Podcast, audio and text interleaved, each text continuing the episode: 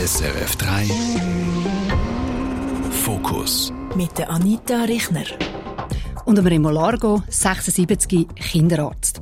Babyjahre, Kinderjahre, Jugendjahre und so weiter. Bücher vom Remo Largo sind alles Bestseller und für Eltern so etwas wie der goldige Kompass, wo sie durchs Leben mit Kind begleitet.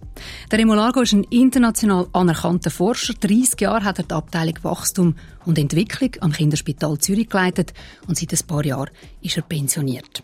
Remo Largo, in all diesen Jahrzehnten, wo Sie jetzt Kind beobachtet haben, hat sich unsere Gesellschaft ja extrem verändert. Wären Sie heute gern nochmal ein Kind? Herzlichen Dank für die Einladung und vor allem auch für die sehr freundliche Einleitung. Grundsätzlich wäre ich gerne ein Kind. Ich finde, in einem gewissen Sinn finde ich das eigentlich fast der schönste Lebensabschnitt. Aber äh, als Kind wird es einem heute nicht einfach gemacht. Ich denke, das Umfeld der Kinder ist oftmals schwierig. Also Familie, Schule und so weiter. Äh, und das äh, macht mir eigentlich schon Sorgen. Ja. Wenn Sie sagen, der schönste Lebensabschnitt, meinen Sie, dass weil es eine Art wie noch so unbeschwert ist? So noch frei von allem? Ja, genau. Also ein Kind ist eigentlich von Grund auf positiv, grundsätzlich positiv eingestellt. In jeder Beziehung. Sagt das jetzt eine andere Person, sagt das äh, beim Spielen, sagt das, wenn sie in einer Pfütze rumtrampelt, das spielt gar keine Rolle. Aber es ist, es ist positiv eingestellt und äh, leider ist das dann, wenn es grösser werden, immer weniger der Fall. Es sind sicher ganz viele Faktoren, die heute reinspielen und ich denke, wir werden in dieser Stunde sicher ein bisschen aufdröseln Ich würde Sie gerne zuerst etwas anderes noch fragen oder einfach, wie Sie das erleben. Mich persönlich dunkt wie bei dem Thema Kind ist so eine gewisse Entspanntheit weg. Also es, es ist so, äh, alles konzentriert sich so auf das. Eben schon bevor ein Kind auf die Welt kommt, plant man wie eine perfekte Geburt. Man lässt es wie nicht mehr so geschehen oder hat vielleicht auch nicht mehr so das Vertrauen, das kommt dann gut wie empfinden Sie das? Ja, ich glaube, das ist so. Und, und da spielen natürlich wieder viele Gründe mit. Ein Grund ist, dass eigentlich viele angehende Eltern gar nicht genau wissen, was ein Kind ist. Und das ist ein neues Phänomen. Das war früher nicht so. Gewesen. Es hat mehr Kinder gegeben. Man hat äh, in der Familie erlebt, äh, wie Kinder aufwachsen, wie man mit einem Säugling umgeht, wie man mit einem Kleinkind umgeht. Also mit anderen Worten, viele Eltern fühlen sich zu Recht, angehende Eltern fühlen sich zu Recht unsicher, weil sie gar nicht recht wissen, was auf sie zukommt. Also ich denke, das ist eine ganz grosse Schwierigkeit. Und eine andere problematische eher ist für mich, dass etwa 80 Prozent der Kinder sind Wunschkind. Also die Eltern haben sich viel Gedanken gemacht, ob sie jetzt ein Kind haben oder nicht, haben das äh, irgendwie abgewogen gegen zum Beispiel den Beruf oder ihre Freizeit, ihre Beziehung und so weiter. Also äh, und das führt dazu, wenn, man natürlich ein Wunschkind will, dann führt das dazu, dass man hohe Erwartungen hat, oder? Also ich habe manchmal das Gefühl, ein durchschnittliches Kind langt schon nicht mehr. Es muss mehr als das sein, wenn man dann schon ein Kind will. Also es ist wirklich wie ein Projekt. Und früher war es einfach natürlich, man hat Kind gehabt. Ja, das ist auch nicht immer äh, so einfach gewesen, oder? Also im Grunde genommen sind, sind Kinder schicksalshaft auf die Welt gekommen. Es, es hat einfach Kinder gegeben, das kaum können steuern. Und äh, das ist äh, dann oft für, für viele Eltern eine ganz grosse Belastung gewesen. Aber äh, was wir heute haben, das denke ich, das passt so ein bisschen in die Leistungsgesellschaft, oder? Also gut, jetzt haben wir ein Kind, hoffentlich gibt es eins, aber wenn wir dann das haben, dann schauen wir auch, dass es ein Erfolg ist.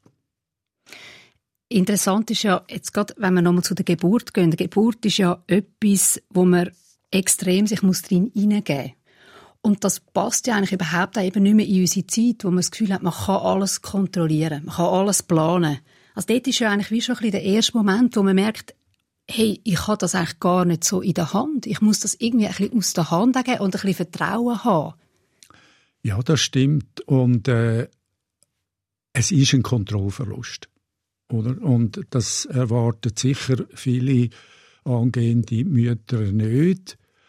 Aber ich glaube, auf eine Art ist das auch nötig, damit man sich quasi vorbehaltlos auf das Kind einstellt. Ich kann mich zum Beispiel erinnern, eine schwangere Frau, die hat einen höheren Posten gehabt im äh, Public Relation Büro und sie haben mir dann gesagt, also wissen Sie, äh, ich bleibe drei Monate heim und nachher arbeite ich wieder. Das war das erste Kind. Und äh, sie ist viereinhalb Jahre daheim geblieben. Und sie hat mir dann gesagt, ich, ich habe gar nicht können wissen, was das Kind für mich für eine Bedeutung hat. Vater auch nicht, natürlich. Würden Sie dann sagen, dass es vielleicht früher einfacher war, die Fremdbestimmung, die ein Kind zweifelsohne ja mitbringt, dass man das einfach angenommen hat und heute, wo wir in einer extrem individualisierten Welt leben, oder? Jeder und jede hat das Gefühl, ich verwirkliche mich. Und das Kind, hm, oder? Also das, da muss man nachher sich anpassen dass es vielleicht auch darum den Leuten heute schwerer fällt? Also, ich weiß es nicht, aber äh, wahrscheinlich ist quasi ein Entscheid fehlen, ob man ein Kind will oder nicht. Wahrscheinlich ist das eine Überforderung. Also eigentlich etwas, wo man gar nicht kann abschätzen, was das für einen heißt, wenn man dann ein Kind hat, oder? Und äh, das höre ich eigentlich immer wieder. Also eigentlich praktisch alle Eltern sagen im Nachhinein, wir haben uns nicht können vorstellen, was sich verändert, wie sehr wir uns selber verändern. Äh, und darum, ich glaube, das ist ja das hat mit dem Kontrollbedürfnis zu tun, wo in unserer Gesellschaft ganz stark ist, oder? Dass man irgendwie alles äh, im Griff haben und äh, eine Geburt und ein Kind, das kann man jetzt weiß Gott nicht im Griff haben. Reden wir doch mal so über das, was wahrscheinlich ein Kind am meisten prägt in den ersten Jahren, oder? Das ist, das ist die Familie. Und jetzt äh, ist es ja wahrscheinlich unbestritten, dass das klassische Familienmodell, die Mutter bleibt daheim bei den Kind und der Vater geht arbeiten, das hat sich ja extrem verändert in den letzten 30 Jahren. Väter sind ja heute meistens auch eingebunden in die Kinderbetreuung. Kann man eigentlich aus Sicht von der Forschung sagen, dass das besser ist für das Kind? Besser als früher, oder? Dass die Väter auch sich beteiligen, genau wie die Mütter. Also es stimmt, es tun sich mehr Väter beteiligen, aber man sollte das nicht überschätzen. Man sollte das wirklich nicht überschätzen. Also, ich bin, ich bin sehr irgendwie skeptisch geworden und ich habe relativ lange gebraucht, bis ich verstanden habe, warum. Und äh, ich glaube, ein Problem, das wir haben, ist, Eltern haben ihre Kinder nie, aber gar nie, allein aufgezogen. Wenn man es historisch anschaut, ja. Das ja. das immer ein ja. grosser Verbund von das Menschen. Ist, mhm. Das hat eine Verwandtschaft gegeben, das hat Nachbarschaft gegeben, aber und, und äh, wenn, man, wenn man heute noch bei, bei äh, Völkern schaut, die noch auf einer sehr urtümlichen Art leben, äh, eine Familie als ein soziales Eiland, wo man einfach allein miteinander lebt, das gibt's nicht. Auf der ganzen Welt nicht. Also ich glaube, wir haben uns mit der Kleinfamilie und dann muss man auch noch die Alleinerziehenden denken, oder? Haben wir uns in eine Situation manövriert, wo für alle nicht gut ist. Also für die Kinder nicht gut ist und für die Eltern auch nicht gut ist, weil es ist nicht machbar.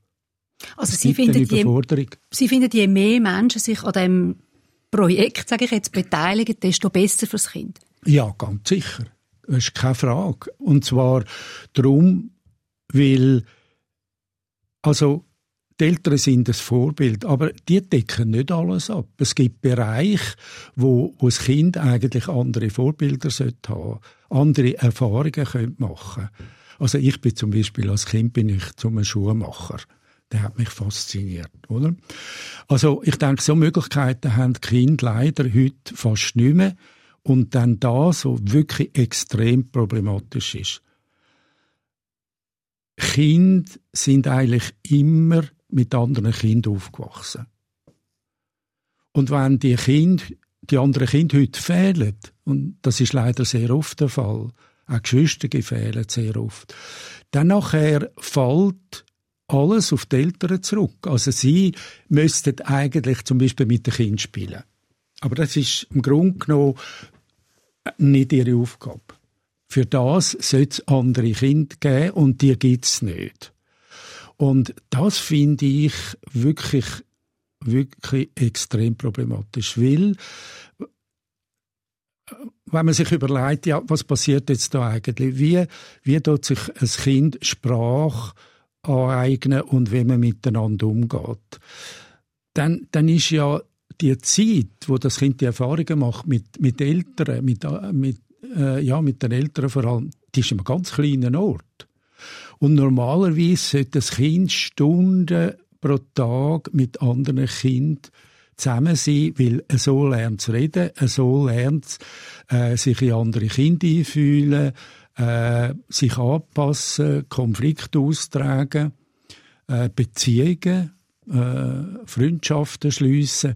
Und das ist etwas, wo heutzutage in einem hohen Maß fehlt und sich direkt auf die Entwicklung der Kinder auswirkt. Also, wenn man dann mit fünf Jahren schaut, ein Kind, das in einer Kleinfamilie aufwächst oder ein Kind, das in eine Krippe geht, dann, dann ist einfach das Kind, das in die Krippe geht, das ist sozial und, und äh, sprachlich viel kompetenter. Das ist keine Frage. Sie haben ja mal selber gesagt, dass Sie würden jetzt Ihr Kind im ersten Lebensjahr nicht in eine Kinderkrippe schicken? Warum? Ja, ich, ich, hätte, ich hätte da Vorbehalt. Wobei es eben sehr auch darauf ankommt, wie Beziehung gestaltet ist in der Familie. Weil es ist ja nicht nur so, dass sich das Kind an die Eltern muss binden sondern die Eltern auch ein Kind. Und das ist einer der Gründe, warum dass man ein Jahr und mehr Elternurlaub hat in den skandinavischen Ländern. Es geht nicht nur ums Kind, sondern es geht auch darum, dass, dass die Eltern irgendwie den Kopf frei haben, äh, um sich wirklich intensiv aufs Kind einzulassen.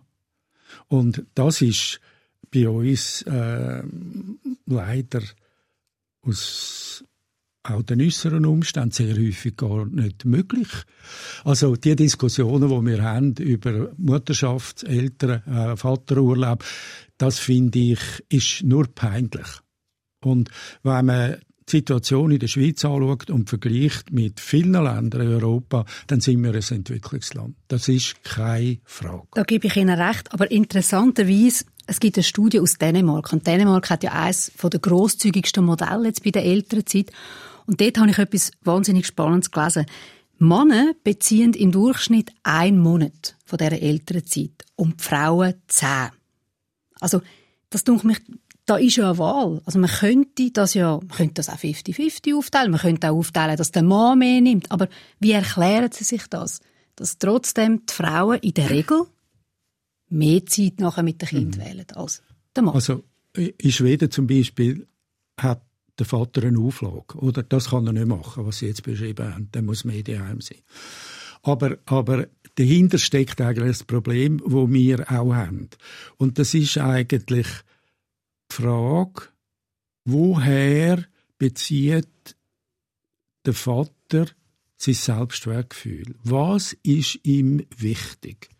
Also in der Kindererziehung? Nein, im weitesten Sinn. Im weitesten. Eben, nein, mhm. im weitesten Sinn. Also äh, was was macht ihm ein gutes Gefühl? Und es ist natürlich so, dass, dass bei uns äh, und äh, wahrscheinlich auch in Dänemark äh, die meisten Väter ihre, ihre, ihr Selbstwertgefühl beziehen aus der Arbeit, was sie an Leistungen bringen. Also äh, ein äh, bekannter Schweizer wo sich sehr eingesetzt hat für den Elternurlaub, der, der hat mal folgendes Geständnis gemacht. Es ist einfach so, wenn ich am Abend von der Arbeit heimkomme, dann bin ich zufriedener, als wenn ich den ganzen Tag dem Kind geschaut habe. Mhm. Und das muss man wirklich ernst nehmen, oder? Also, äh, die Väter sind irgendwie, wobei nicht alle, es gibt einige, die sehr gerne daheim sind, aber die Väter sind irgendwie darauf eingestellt, dass sie einfach Bestätigung in der Arbeit brauchen. Und wenn ihnen die fehlt, dann haben sie ein Problem. Und irgendwie äh, findet es dann noch nicht so den Zugang zum Kind, dass sie das genauso befriedigen. Man kann auch sagen, dass manchmal vielleicht auch die Frauen nicht unbedingt ähm, es den Mann so einfach machen.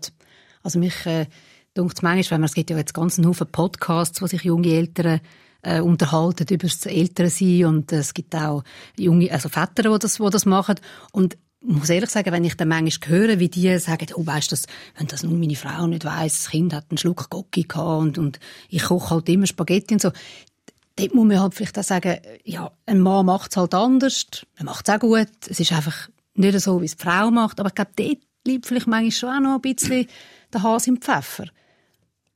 Ja, das stimmt. Und das kommt natürlich sehr darauf an, auch was das Kind für die Mutter für eine Bedeutung hat. Oder? Wenn sie einfach irgendwie die äh, Hauptperson will sein, dann wird es schwierig. Also ich finde, äh, was eigentlich eine Mutter gut kann machen auch im Interesse vom Kind natürlich, das ist, dass sie schaut, dass der Vater so schnell als möglich eine Beziehung aufbaut, dass er alle, ich betone, alle Bedürfnisse vom Kind kann befriedigen Gut, am Anfang, wenn die Mutter stillt, ist das nicht der Fall, aber so einfach konkret, dass der Vater ein Wochenende allein mit dem Kind kann verbringen kann. Da kann ja die Mutter weg mit einer Freundin. Oder auch eine ganze Woche fürs Kind kann sorgen, weil die Mutter go, go Skifahren geht. Oder? Das sollte eigentlich, das sollten die Mütter fördern. Oder? Und wenn sie sagen, der Vater macht es anders. Und das müssen sie akzeptieren, das Kind vertreibt das schon. Ich würde noch gerne das Thema Hausfrau ja, für zum Schlusszeichen ansprechen. Es gibt 1% auch Hausmann in der Schweiz, aber es ist wirklich eine, eine verschwindende Minderheit. Wir haben letztes Jahr eine Sendung, eine Input-Sendung gemacht zum Thema Hausfrauen und haben unglaublich viel Echo äh, ausgelöst. Und zwar haben sich sehr viele äh, Frauen, die das Modell leben, gesagt, ja, sie fühlen sich offen gestanden ein bisschen missverstanden in der öffentlichen Diskussion, weil eigentlich reden wir immer so wie, Krippe ist eigentlich viel besser. Das ist eigentlich wertvoller, als wenn eine Mutter oder jetzt eben auch ein Vater in einem kleineren Anteil ganz für Kind schaut. Verstehen Sie das? Ja, ich verstehe das schon. Also ich glaube, man muss irgendwie bereit sein, zu akzeptieren, dass Kinder vielfältig sind und Mütter auch. Und es gibt Mütter, wo der Erfüllung ist, dass sie ausschließlich für Kinder schauen. Und es gibt Mütter, und das sind nicht wenige, wo das nicht vertragen. Äh, also die, die brauchen genauso wie die Männer Bestätigung durch die Arbeit. Und das ist eine, das ist eine ganz grosse Veränderung, die da stattgefunden hat in den letzten etwa 40, 50 Jahren. Und zwar unter anderem durch die Schule. In der Schule ist es ganz lange so gewesen, dass der Schwerpunkt eigentlich auf den Buben war. Und Mädchen hat man so mitgenommen, aber eben mit dem Ausblick, die werden einmal Kind haben, das sind, die haben den Haushalt und so weiter. Aber heute ist es so, dass Mädchen genauso leistungsorientiert erzogen werden wie Buben. Und dann ist es natürlich auch so, wenn sie mal erwachsen sind, dann sind sie auf die Leistung angewiesen. Und eines der Probleme, die wir jetzt ja auch haben, ist, dass äh, natürlich in vielen Bereichen Frauen sogar leistungsfähiger sind mhm. als Männer. Mhm. Und äh, man sieht das ja zum Beispiel auch im Gimmi, oder? Wir haben 40 Prozent äh, Buben und, und 60 Prozent ja. Mädchen. Ja. Also äh, ich glaube, man, man muss da einfach tolerant sein im Sinn von, da gibt es ein Spektrum bei den Frauen. Und das soll man akzeptieren. Es gibt Frauen, die sind sehr angewiesen auf die Leistung in der Arbeit und es gibt äh, Frauen, die, die sind absolut glücklich, wenn sie ihren Kind schauen können. Aber verstehe ich Sie richtig? Also eigentlich hat man so ein bisschen die Diskussion, die Bedürfnisse von Frauen und Männern wie gar nicht richtig ernst genommen. Also bei den Männern hat man vielleicht zu wenig aus Bedürfnis nach Anerkennung im Beruf gewichtet und bei den Frauen hat man zu wenig gewichtet, dass ein Teil der Frauen volle Erfüllung im Muttersein findet. Und das kann ja auch umgekehrt sein. Es kann ja auch eine Frau sein, die voll im Beruf aufgeht und es kann ein Mann sein, der voll, also, dass ja, man wie also so ein ich würde dem zustimmen, mhm. ja. Mhm. Aber das ist nicht alles, oder? Ich glaube, was man auch muss akzeptieren, das ist Vielfalt innerhalb vom Geschlecht, oder? Also, dass es dass es äh, Männer gibt, selten, aber wo, wo völlig glücklich sind, wenn sie nur den Kind schauen und auf der anderen Seite die leistungsorientiert. Aber so ist es auch bei den, bei den Frauen heutzutage. Und da finde ich schade, wenn man eine Wertung daraus macht. Was man eigentlich machen sollte, ist, zum Beispiel, wenn eine Frau wirklich arbeiten und relativ viel Zeit für das aufwendet, dass man eben dann sicherstellt, und das kann der Vater äh, in der Regel nicht, sicherstellt, dass es andere Bezugspersonen gibt, äh, so, und das ist letztlich äh, die Latte für, für uns alle, äh, so, dass, es, dass sich Kind geborgen fühlen. Wer auch immer das Kind schaut. Reden wir über die Schule. Sie haben es vorhin schon ein bisschen angesprochen. Das ist natürlich ein, ein riesiges Gebiet, ein Gebiet, das sich äh, auch wahnsinnig verändert hat. Man hat eigentlich manchmal das Gefühl, es ist in einem Dauerwandel. Und ja, da stellt sich ja auch die Frage, also wie muss denn die Schule sein, dass Kind optimal davon profitieren können. Und Sie haben eine recht dezidierte Haltung. Sie sagen eigentlich, die Volksschule heute stellt die Bedürfnisse der Kind gar nicht an erster Stelle. Wie meinen Sie das genau? Ja, also da bin ich dezidiert der Meinung. Also äh, wenn man schaut, wie die Schule organisiert ist, wie man quasi, was man für Zielsetzungen hat, und das kommt ja von ganz oben ab, oder? Also von der Erziehungsdirektion bis äh, am Schluss im Schulzimmer. Äh, dann, dann geht man eigentlich vor allem nach der Wirtschaft und bis zu einem gewissen Grad nach der Gesellschaft. Also der Klassiker ist der Lehrplan 21, oder? Also man tut jetzt Kompetenzen, vier, etwa 480 Kompetenzen festlegen und die müssen ein Kind ständig erfüllen. Und dann haben wir Garantie, dass das Kind in dieser Gesellschaft die Leistung wird erbringen. So geht's. Und ich finde das aus äh, vielen Gründen finde ich das äh, eine falsch, schlicht eine falsche Pädagogik. Ich finde, eine Pädagogik muss sich an den Gesetzmäßigkeiten der äh, kindlichen Entwicklung ausrichten und an den Bedürfnissen, die, die Kinder haben. Also muss jetzt da noch etwas anhängen, oder? Wenn man den Lehrplan 21 anschaut, danach sagt man einfach, äh, zum Beispiel mit drei Jahren ist das und das erfüllt, mit sechs Jahren und so weiter. Jetzt haben wir die PISA-Studie. Wie sieht es mit neun Jahren aus? Mit neun Jahren ist es tatsächlich so, dass ein Sechstel, mindestens ein Sechstel der Schüler zum Beispiel im Lesen auf der, auf der Stufe von der, von der vierten bis fünften Klasse ist. Das ist die Realität. Und das ist nichts Neues. Das ist immer so gewesen. Und das ist auch noch so bei einem anderen Sechstel in Bezug aufs Rechnen. Und das ist nicht so, weil die Schule versagt hat. Also, dass man jetzt irgendeinen Dreh finden damit die auch so gut sind wie die anderen. Sondern das ist so, weil die Kinder in Gottes Namen sehr verschieden sind. Und die Erwachsenen auch. Ich denke, heute lesen 20 Prozent der Erwachsenen überhaupt nicht mehr. Mindestens. Das ist die Realität. Mhm. Und, und die Schule will das nicht hören. Sie will das einfach Sie, sie verdrängt das, obwohl das, das ist nichts Neues. Das ist immer so gewesen. Und was ich, was mich wirklich dann äh, zum Advokat macht von den Kindern und auch aggressiv, wenn man sich vorstellt, wie ist jetzt das für den Sechstel? Wie erleben sie die Schulzeit?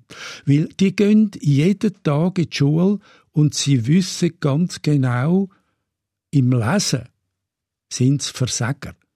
Und das neun Jahre lang Jeden Schultag.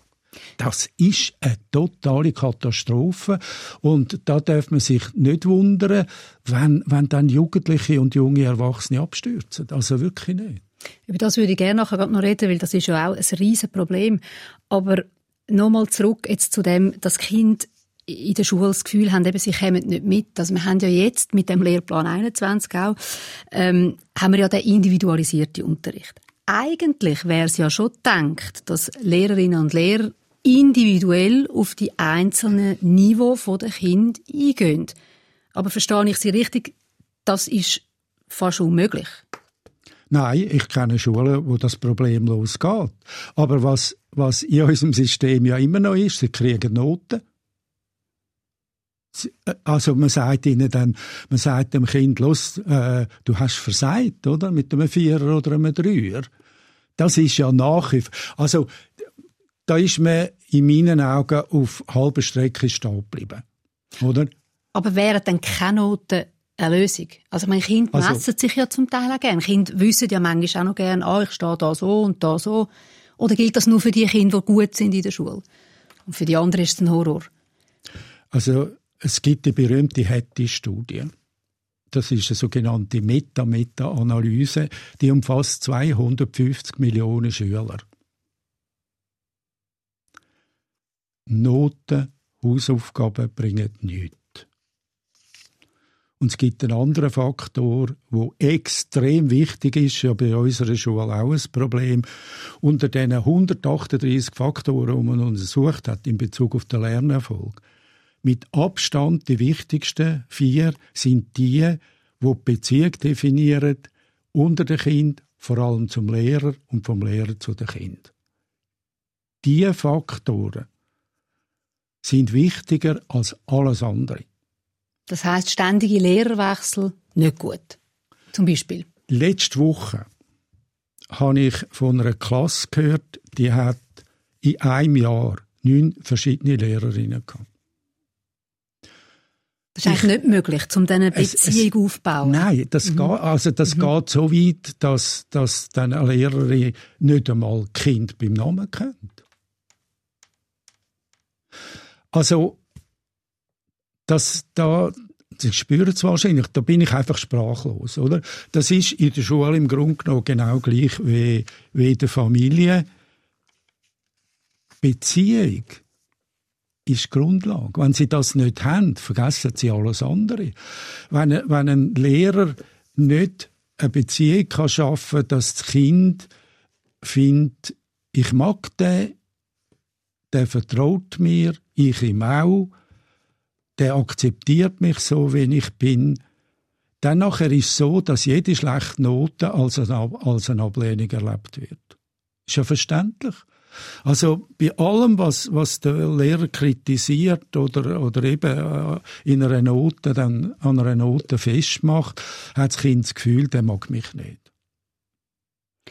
Warum sind denn eigentlich Buben viel stärker vertreten, wenn man eben von den sogenannten Problemfällen in Anführungs- und Schlusszeichen redet? Also wir haben zwei Drittel der Sonderschüler sind Buben. Sie haben es vorhin schon gesagt, in den Gymnasien sind es mit 40 Prozent untervertreten. Ich meine, es kann nicht sein, dass Buben dümmer sind äh, oder, oder mehr Probleme sonst machen. Wieso fallen Buben so viel mehr auf? Also da gibt es natürlich auch eine Reihe von Gründen. Ein wesentlicher ist, dass Buben sich langsamer entwickeln. Also, äh, wenn es zum Beispiel darum geht, jetzt Prüfungen zu machen für äh, den ins Gymnasium, also mit 12, 13 Jahren, dann nachher sind im Schnitt Buben anderthalb bis zwei Jahre hinten drin. Also, man müsste eigentlich da einen, einen anderen Altersraster haben. Und also die, die 60 Prozent äh, Mädchen in den Gymnasien haben damit zu tun, dass einfach Mädchen reifer sind. Aber das ist nicht alles. Mädchen sind auch viel pflegeleichter. Also äh, sie sind viel weniger aufwendig für die Lehrer und das weiß man auch. Das schlägt sich in den Noten nieder. Also ein Bub, der schwierig ist, oder zum Beispiel motorisch unruhig, und so ein super angepastes Mädchen, wo immer schön korrekt alles macht, nie etwas vergisst, wenn sie die Schule kommt, das mag der Lehrer einfach mehr und das wirkt sich in den Noten aus. Also so gibt es eine, ganz, eine ganze Reihe von Faktoren, die sich dann aufsummieren.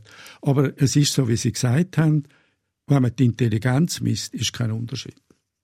Sie haben jetzt vorhin schon angesprochen, dass ja viele Kinder auch extrem darunter leiden, also unter dem Leistungsdruck. Und das sieht man auch. Also es gibt eine Studie äh, vom Schweizerischen Gesundheitsobservatorium und die zeigt, dass zum Beispiel psychiatrische Behandlungen, die haben sich verdoppelt in den letzten, glaube 14 Jahren. Also Depressionen nehmen zu, Angststörungen nehmen zu, Jugendliche äh, konsumieren in einem höheren Grad auch, äh, auch Medikamente. Also das muss ja auch Sorgen machen, jetzt aus Sicht von einem Kinderarzt. Ja, das, das ist so. Und äh, das ist äh, ein weltweites Phänomen. Also die japanische Regierung hat kürzlich gemeldet, dass äh, 120.000 Kinder nicht mehr in die Schule gehen. Also wegen psychischen Problemen? Ja, und aber auch, äh, weil sie einfach den, den Druck in der Schule nicht mehr aushalten, depressiv werden, die Heime sitzen, äh, vielleicht nur noch gamen. Äh, bei uns ist das auf eine Art tabuisiert, oder? Auch bei uns gibt es Kinder, die nicht mehr in die Schule gehen. Aber das ist, das will man irgendwie nicht wahrhaben. Das Burnout, das haben wir eigentlich lange Zeit nur kennt äh, bei den Erwachsenen. Und dann ist es bei den Jugendlichen gekommen, vor etwa 15, 20 Jahren. Und jetzt haben wir es sogar bei den Kindern. Also Kinder, die einfach stillstehen, buchstäblich. Die Mutter sagt, so, jetzt gehst du in die Schule. Und der steht einfach da, der zieht die Schuhe nicht an, der zieht die Jacke nicht an, der steht einfach da. Ja, also die Mutter kann ja das Kind nicht in die Schule tragen, oder? Was hat eigentlich, ähm, wenn man jetzt so Probleme anschaut, oder? Die fallen ja dann in ein familiäres Umfeld. Dann nehme ich jetzt an, das hat, spielt ja wahrscheinlich dann auch noch eine grosse Rolle. Also ist ein Kind in einer, sage ich jetzt, intakten Familie oder hat es schwierige familiäre äh, Umstände?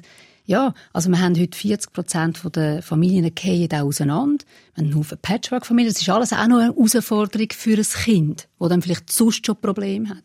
Ja, das ist sicher so, oder? Also, äh, wobei das sehr unterschiedlich ist. Aber die Frage ist immer, sind zum Beispiel die Eltern, auch wenn sie Probleme haben, noch in der Lage, einem Kind die Geborgenheit zu geben, die es braucht. Und ich kenne Eltern, die haben grosse Probleme miteinander, aber da schaffen sie immer noch.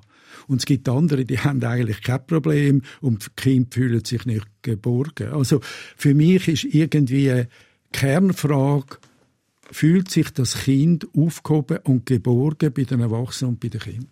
Das ist für mich die Kernfrage. Und wenn wir jetzt nochmal zu diesen Medikamenten zurückgehen, also ist es aus Ihrer Sicht, jetzt aus medizinischer Sicht, dann wirklich so, dass die Kinder die Medikamente brauchen? Oder ist es einfach eine Form auch, wo man probiert, ein Problem zu lösen, wo man vielleicht eben anders müsste angehen? Also vielleicht braucht das Kind eben mehr, ich weiß auch nicht, mehr Zeit an der frischen Luft. Vielleicht braucht es ein bisschen einen, äh, einen Tagesablauf, der nicht äh, vom Morgen bis am Abend zugeplant ist. Aber es ist halt einfacher, wenn man ein Medikament gibt und das Kind quasi ruhig stellt. Ja, also jetzt, Sie, Sie meinen jetzt Medikamente, die verordnet werden, oder? Also da denke ich, da ist in der Schweiz, das ist kein großes Problem. Oder eins, was man immer wieder diskutiert hat, ist Ritalin, oder bei, bei, bei vor allem Buben, die unruhig sind, motorisch. Aber das finde ich, das ist nicht so ein Problem. Aber wo es ein riesen, ein riesen Problem ist, zum Beispiel ist es Amerika, oder? Da kommen drei bis viermal mehr Kinder Italien über wie bei uns. Und was ein totaler Horror ist, und um das geht es jetzt eigentlich letztlich, das sind Medikamente, wo sich die Jugendlichen selber beschaffen. Also da gibt es zwei Kategorien. Die eine sind äh, Mittel, wo eigentlich äh, verschrieben werden bei Depressionen, also zum Beispiel Valium oder äh, äh, äh Varianten vom Valium äh, da gehört das Xanax gehört da dazu, wo jetzt in der Presse ist.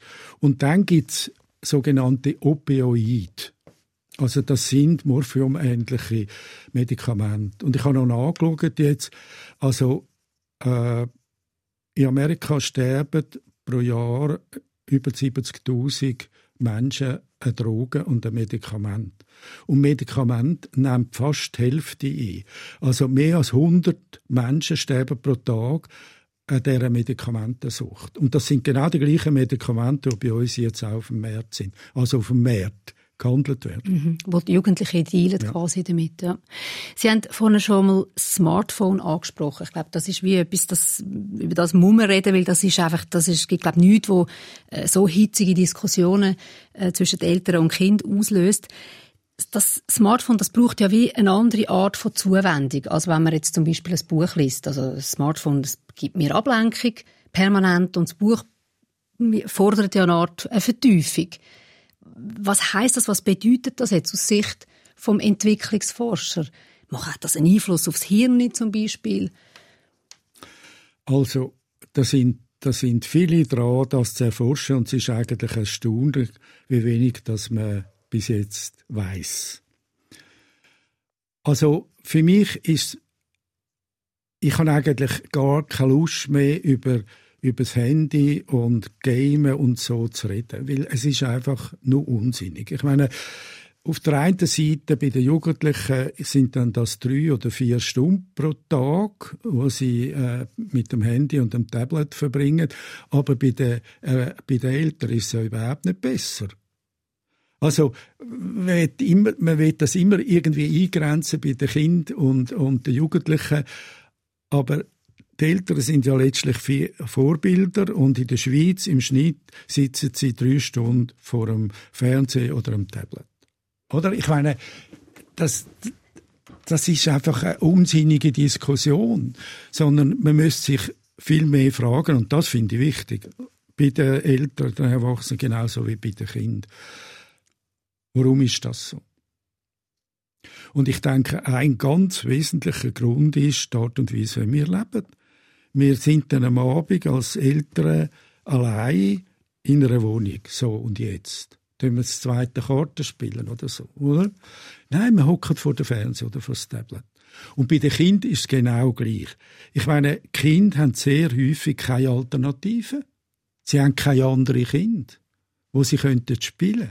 Wenn das so wäre, und das ist, äh, finde ich, das Hauptproblem, dann, dann wäre das gar kein Thema wenn, wenn ein Jugendlicher am Abend heimkommt und er hat keine Chance, irgendwie mit anderen Jugendlichen noch zusammen zu sein, ja, was macht er denn, oder? Er chattet, das ist klar, oder? Das ist die Art von Kontakt, ja. Ja, aber das ist natürlich verglichen mit realen Kontakt ist das, das ist niemals gleichwertig. Oder? Das heißt, das enttäuscht mich natürlich jetzt, weil jetzt wahrscheinlich erwartet ja wie viele Leute, dass es eine Art wie eine goldige Regel gibt, wo sie jetzt hätten gesagt, ja, äh, gebt doch eine Stunde Smartphone-Zeit. Also sie würden sagen, null. Also, das, das, also Eltern, die das probieren, wissen, es ist nicht durchführbar. Aber es gibt zum Beispiel Familien, und das sind nicht wenige, die haben keinen Fernsehen. Das ist natürlich macht schon einen enormen Unterschied. Und sie selber kontrollieren den Konsum. Und wenn sie das machen, dann sind sie ja dem Kind gegenüber glaubwürdig. Aber, aber selber ähm, am, am Tablet äh, irgendetwas machen und dem Kind sagen, du darfst nicht. Und es hat keine Alternative, das Kind, oder? Und dann kommt natürlich etwas noch dazu, dass natürlich, wenn das Kind gamet, die Eltern oft ganz froh sind, weil dann können sie sonst etwas machen. Oder ich finde, man kann ja manchmal auch mit dem Kind gamen. Es gibt ja auch Spiele, wo wirklich kreativ ja, sind, ja, wo auch durchaus auch gewisse analytische Fähigkeit. Ja, also vielleicht muss man es ja auch nicht nur schwarz-weiß sehen. Nein, das, das sicher nicht. Aber, aber der Knackpunkt ist, dass und das wirkt sich wirklich gravierend auf Kind aus, dass Kind viel zu wenig mit anderen Kindern selbstbestimmt können zusammen sein ich meine, die Freizeit ist auch verplant, oder? Dann, dann geht's äh, in einen Fußballverein, in ins Ballett, ins Judo und so weiter, oder? Und, und es ist einmal mehr wie in der Schule, es hat Erwachsene, die jetzt sagen, wie es geht. Smartphone hat natürlich noch, oder auch der Computer hat natürlich auch noch eine andere Folge man ist viel mehr drin. Man bewegt sich auch weniger. Ich denke jetzt für Sie als Kinderarzt ist ja wahrscheinlich das auch noch ein rotes Tuch. Ja, aber, aber einmal mehr. Oder wenn wir die ersten fünf Lebensjahre anschauen, wenn, sobald sie Kinder zusammen haben, dann bewegen sich die, zwangsläufig. Aber wenn sie ein Kind allein im Kinderzimmer haben, ja, wie soll das gehen? Das ist unmöglich. Also, ich betone jetzt das, weil, weil mich das wirklich wichtig dunkt, oder? Also, Kinder sind in den letzten 300.000 Jahren mit anderen Kindern aufgewachsen. Und das ist drin im Programm. Sie haben vorne am Anfang der Sendung erzählt, Sie sagen amix zum Schuhmacher, glaube haben Sie gesagt. Wie ist denn das? Also jetzt haben wir gesagt, eben, es bräuchte die Freiräume, das wäre wichtig. Nicht so verplant. Wenn Sie jetzt zurückschauen, wie es bei Ihnen war. Sie sind 1943 geboren, zu Winterthur. Ihr Vater hatte eine mechanische Werkstatt gehabt. Haben Sie die idealen Freiräume gehabt? Das Umfeld? Also ich habe sicher die Freiräume gehabt, die ich gebraucht habe, oder im entsprechenden Alter. Also zum Beispiel Mittwochnachmittag war frei. Da bin ich nach dem Essen raus zu den anderen Kindern und wir haben irgendetwas gemacht oder sind in den Wald und am Abend um 6 Uhr bin ich wieder vor der Tür gestanden. Und es hat doch niemand geschaut, was ich mache. Also jetzt sagen wir ab dem Schulalter. Und, und das ist doch, das ist heute total verschwunden. Also gewisse Eltern erzählen mir heute noch, bei war es auch so. Gewesen. Aber sie können das eigentlich selber nicht mehr machen. Und ein Riesenproblem ist natürlich, dass, dass die Infrastrukturen, die wir haben, wie wir bauen, die sind so, dass es auch nicht mehr geht. Also, dass die Eltern zu Recht Angst haben, Kind allein rauszulassen und Kind findet keine andere Kind. Gut, das ist sicher im städtischen Umfeld mehr ein Problem, aber mich dunkt, man kann ja am Mittwochnachmittag als Eltern gut in den Wald mit dem Kind. Man muss es einfach geht, es Zeit geht haben. um Kind. Es geht nicht um die Eltern, es Mhm. geht um Kind. Man muss Kind allein in den Wald lassen.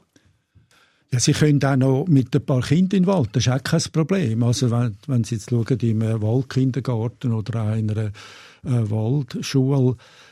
Nein, äh, es muss einfach, ich, ich das jetzt noch wiederholen bis zum Ende von der Sendung, Kinder müssen mit anderen Kindern zusammen sein. Sie werden nur so sozial kompetent. Man weiß ja aus allen Studien, also es gibt nichts, was entscheidender ist eigentlich für die Bildungskarriere von einem Kind wie das Elternhaus, die soziale Herkunft.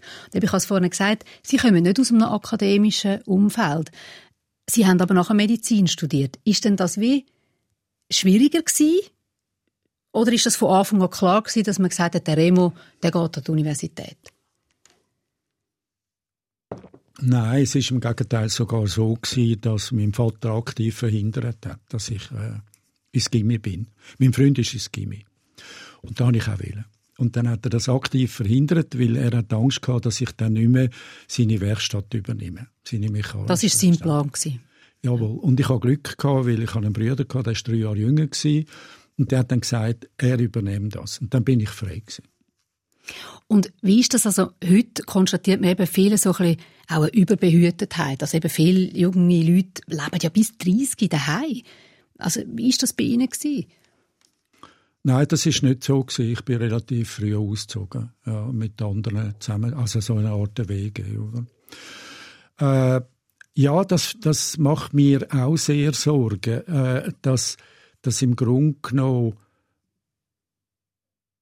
nicht nur Kind, sondern dann auch die sogenannte Adoleszenz, also bis 30 oder gar noch mehr, äh, die, die Söhne und Töchter die Heime sind und, und irgendwie gar nicht recht lernen, selbstständig leben.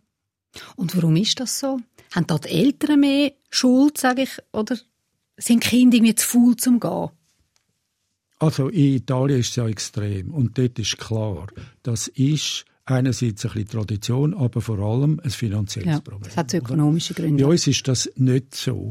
Und also, was sicher sehr äh, viel verändert hat, ist natürlich die, die Ausbildung, die sich so in die Länge zieht, oder? Also früher, die, die eine Lehre gemacht haben mit 20, sind sie eigentlich, haben sie äh, eine Anstellung gesucht und sind dann selbstständig gewesen, oder? Und bei uns jetzt sind das zehn Jahre oder noch mehr. Und was natürlich da auch wieder äh, drin spielt, das ist genauso wie Kinder andere Kinder brauchten, brauchten eigentlich die jungen Erwachsenen viel äh, äh, Erwachsene. Viel Zeit mit anderen Erwachsenen. Also in der Peer Gruppe ja, eigentlich. Ja. Und mhm. das fehlt eben auch, oder? Das fehlt auch. Also ich hatte äh, eine Diskussion gehabt, äh, das letzte Jahr mit vier jungen Frauen, also die sind 19 hier. Äh, die haben eine Studie gemacht, wie viel Freizeit so junge Leute haben, wenn sie zuerst eine Lehre machen und dann berufsbegleitend Matur. Und was ist herausgekommen?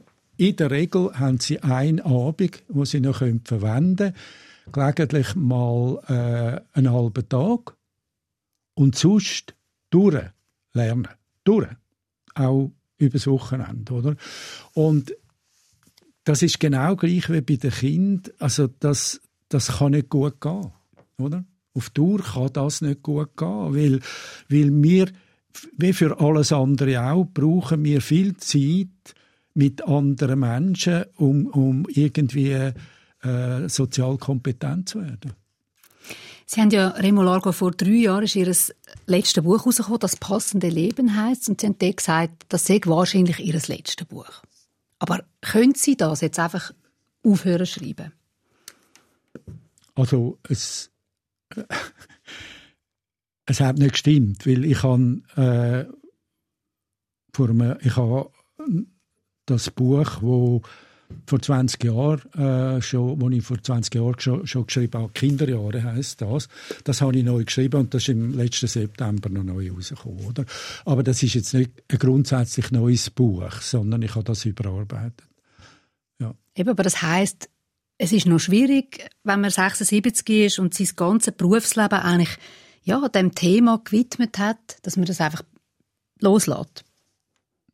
Ja, das ist schwierig, wobei irgendwann, und an dem Punkt bin ich jetzt wirklich, irgendwann ist es auch so, dass man nicht mehr mag und nicht mehr kann.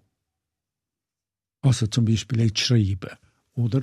Dass man einfach äh, die Energie nicht mehr hat oder auch äh, sprachlich äh, schlechter wird, oder? Also äh, sich nicht mehr so gut kann ausdrücken und dann erledigt sich das vor selber. Aber Sie laufen ja gleich, ich meine, Sie sind ja immer im Alltag unterwegs. Sie haben ja auch Enkelkinder. Also Sie, ja, Sie, also eine Art, Sie beobachten ja wahrscheinlich gleich immer noch Kind. Oder? Also, ich nehme jetzt mal an, mit ja. Ihrem Blick. Also, Sie ja. laufen ja anders. Ja, das, das hört nie auf. Und das macht mir auch wieder Freude. Es ist lustig, jetzt beim Ankommen hat es äh, eine Gruppe gehabt, wahrscheinlich aus einer, aus einer Krippe, oder? Von Kindern, also ganz kleine. Und wenn dann die so dick angelegt sind, dann sind sie fast so breit wie hoch, oder? Also, es sind so Zwerge, die da rumlaufen. Und das, ich, ich, ich bin dadurch irgendwie wahrscheinlich ein bisschen speziell. Ich habe wahnsinnig Freude an Kindern, ja. Es gibt ja die sogenannte Birth Strike Bewegung. Also ob Sie die kennen, das ist, äh, die sagt, eigentlich müsste man kein Kind mehr haben, der Umwelt zu lieb. Was ist Ihre Haltung zu dieser Aussage? Ja, das geht eigentlich auf den Anfang zurück, oder? Dass Leute, die kein Kind haben, so etwas sagen, die können gar nicht einschätzen, was Kinder sind das, und was für eine Bedeutung Kinder für einen können haben oder also das ist so eine ganz kopfige Argumentation über äh, die Weltbevölkerung und so weiter, Belastung fürs Klima und so weiter. Nein, also ich kann da vielleicht noch so ein Beispiel geben, wo wo äh, vielleicht ein bisschen verständlich macht, was, was mir heute so leid tut. Ich, ich tue regelmäßig schwimmen. Und dann gehe ich ins Hallenbad und ich tue sicher eine halbe Stunde, manchmal eine Stunde, tue ich einfach den Kind zuschauen. Und es ist unglaublich, also das Wasser, das ist etwas, wo Gott sei Dank bei den kleinen Kindern noch niemand vorgegeben hat, wie man jetzt mit dem umgeht, oder? Und die Kinder geissen und, und haben den Plausch zwei, drei Stunden lang, oder? Im Hallenbad. Und dann gibt es eine Schulklasse, die kommt und die haben jetzt eine Stunde Schwimmen. Und letztendlich ist, also ich übertreibe es nicht, ist so gegangen. Die Kinder müssen auf einem Bänkchen sitzen und dann ist der Lehrer davor und er doziert zehn Minuten lang. Und man friert auf diesen Bänkchen. Mir ist es so und gegangen. Die, die Kinder drüllen die Augen oder, und hoffen, sie könnten endlich mal ins Wasser. Und nachher endlich, aber dann ganz eng geführt, oder? Dann sagt der Lehrer, jetzt machen wir das. Dann machen sie das zwei Längen. Und jetzt machen wir das.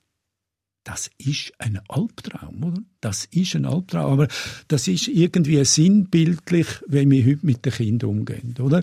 Wir haben das Gefühl, die wollen nicht sich selber entwickeln. Die, die haben nicht einen wahnsinnigen Drang, möglichst viel zu lernen, sondern wir müssen denen alles beibringen und dann auf eine Art und Weise, wo sie ablöst. Also definitiv mehr Freiräume geben. Wäre das Plädoyer? Ja, und also einfach die Umwelt so gestalten, dass Kinder all die Erfahrungen machen können, die sie wollen. Wir sind schon am Schluss von dieser Stunde, Remo Largo. Sie haben noch Musik mitgebracht. Was hören wir noch? Ich würde Ihnen vorschlagen, dass wir uns ein Stück von Isaac Albines anhören. Und zwar, weil das Stück habe ich in den 50er Jahren gehört vom André Segovia. Der hat so die klassische Gitarre eigentlich den Leuten nachgebracht. Und ich habe dann ich bin so angetan von der Gitarre, dass ich dann angefangen habe, Gitarre zu spielen. Jetzt das Stück, das wir hören, das wird vortragen vom Julian Bream. Das heißt, wir hören Sweet Espanola vom Julian Bream, einem der legendärsten Gitarrenspieler, was gibt. Ich danke Ihnen ganz herzlich, Remo Largo, für Ihre Zeit und wünsche Ihnen weiterhin viel Elan und Freude beim äh, Umgang mit Kind. Das ist der Fokus gewesen. Auf srf.ch slash audio findet ihr noch einen Haufen andere lange Gespräche und auch Hintergrundsendungen, zum Beispiel die Inputsendung äh, über die Hausfrauen, wo wir vorhin darüber geredet haben. Und auf srf.ch slash audio hat es auch einen Link, wo man kann unseren Podcast-Newsletter abonnieren kann. Da kommt ihr jeden Freitag zack von uns Post über und erfahren, was sich im SRF-Podcast-Universum so tut. Eine gute Zeit wünscht Danita Richner.